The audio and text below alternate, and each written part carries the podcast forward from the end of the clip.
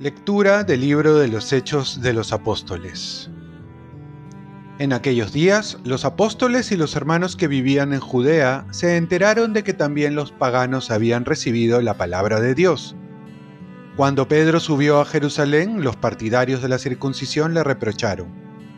Has entrado en casa de incircuncisos y has comido con ellos. Pedro entonces comenzó a contarles detalladamente lo que había sucedido.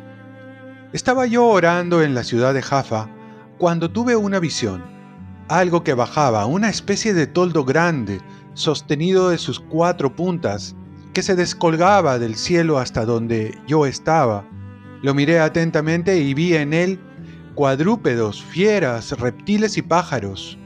Luego oí una voz que me decía, Levántate, Pedro, mata y come.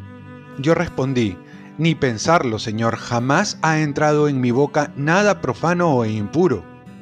La voz del cielo habló de nuevo. Lo que Dios ha purificado no lo llames tú profano. Esto se repitió tres veces, y de un tirón lo subieron todo al cielo. En aquel preciso momento se presentaron en la casa donde estábamos tres hombres que habían sido enviados desde Cesarea para buscarme. El Espíritu me dijo que fuera con ellos sin dudar, me acompañaron estos seis hermanos y entramos en casa de aquel hombre. Él nos contó que había visto en su casa al ángel que, en pie le decía, envía a alguien a Jafa a buscar a Simón, llamado Pedro. Lo que te diga te traerá la salvación a ti y a tu familia. En cuanto empecé a hablar, bajó sobre ellos el Espíritu Santo, igual que había bajado sobre nosotros al principio me acordé de lo que había dicho el Señor.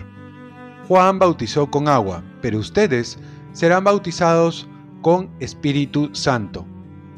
Si Dios les ha dado a ellos el mismo don que a nosotros por haber creído en el Señor Jesucristo, ¿quién era yo para oponerme a Dios?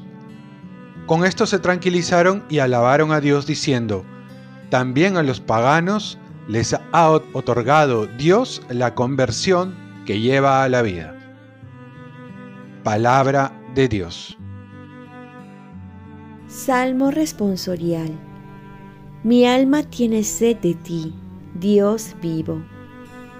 Como busca la sierva corrientes de agua, así mi alma te busca a ti. Dios mío, tienes sed de Dios, del Dios vivo. ¿Cuándo entraré a ver el rostro de Dios?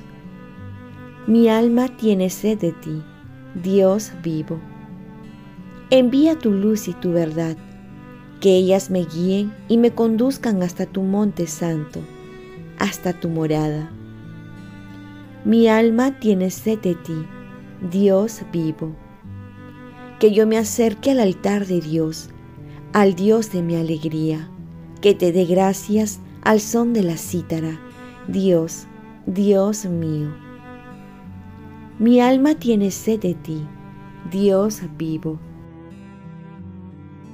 Lectura del Santo Evangelio según San Juan. En aquel tiempo dijo Jesús, les aseguro que el que no entra por la puerta en el corral de las ovejas, sino que salta por otra parte, ese es ladrón y bandido. Pero el que entra por la puerta, es pastor de las ovejas. A éste le abre el guardián, y las ovejas escuchan su voz, y él va llamando por su nombre a las ovejas y las saca fuera.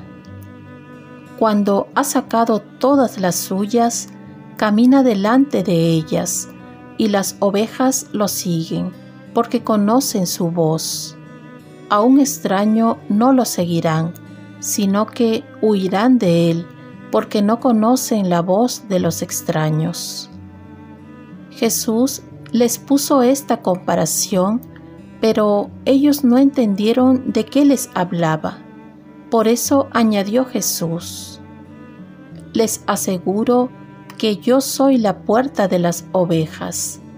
Todos los que han venido antes de mí son ladrones y bandidos, pero las ovejas no los escucharon. Yo soy la puerta.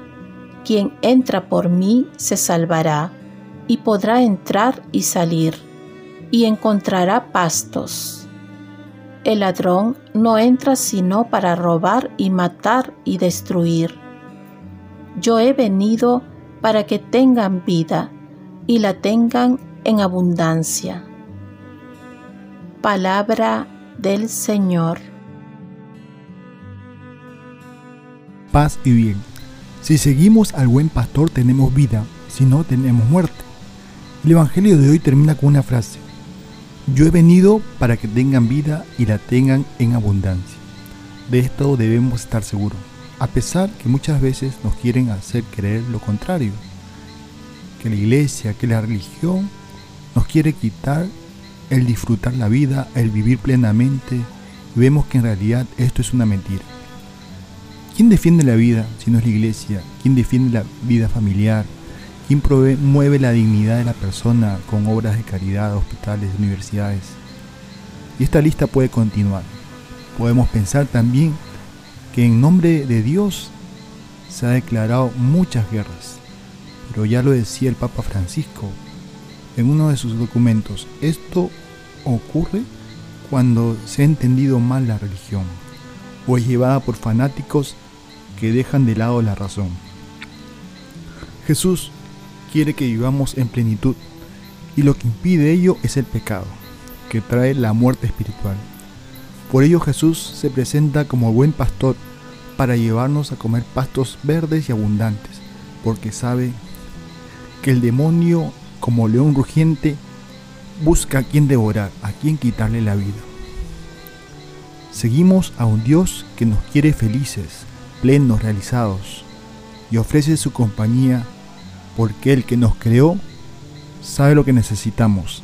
Ya depende de nosotros si lo seguimos para tener vida o nos alejamos para morir. Oremos. Virgen María, ayúdame a discernir si estoy siguiendo a un Dios que me hace libre, que me hace vivir plenamente, porque si no es así, condúceme al Dios de Jesús para tener vida en abundancia. Ofrezcamos nuestro día. Dios Padre nuestro, yo te ofrezco toda mi jornada en unión con el corazón de tu Hijo Jesucristo, que siga ofreciéndose a ti en la Eucaristía para la salvación del mundo. Que el Espíritu Santo sea mi guía y mi fuerza en este día para ser testigo de tu amor. Con María, la Madre del Señor y de la Iglesia, te pido por las intenciones del Papa.